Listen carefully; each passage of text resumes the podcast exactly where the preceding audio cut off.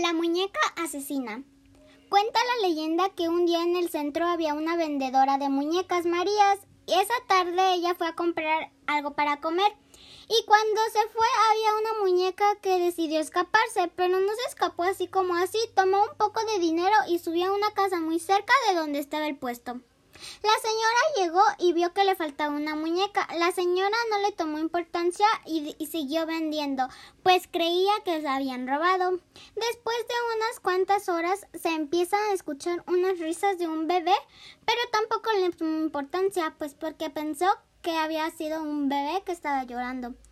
Pero cuando la muñeca se tiró desde la casa, un bebé que una señora traía en brazos se cayó y cayó de la misma manera que la muñeca.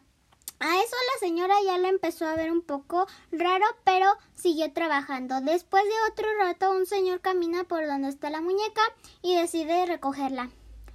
Después de unos días se da la noticia que la casa del señor había sido incendiada, el señor no había podido escapar y lo habían apuñalado. Los policías investigaron y encontraron una muñeca. Lo vieron bastante raro porque al incendio la muñeca había sobrevivido y no se había quemado para nada. Pero le encontraron un pedazo de papel quemado y una navaja con sangre. Investigaron la navaja y sí, era la sangre del señor. Desde ese día llamaron a la muñeca asesina.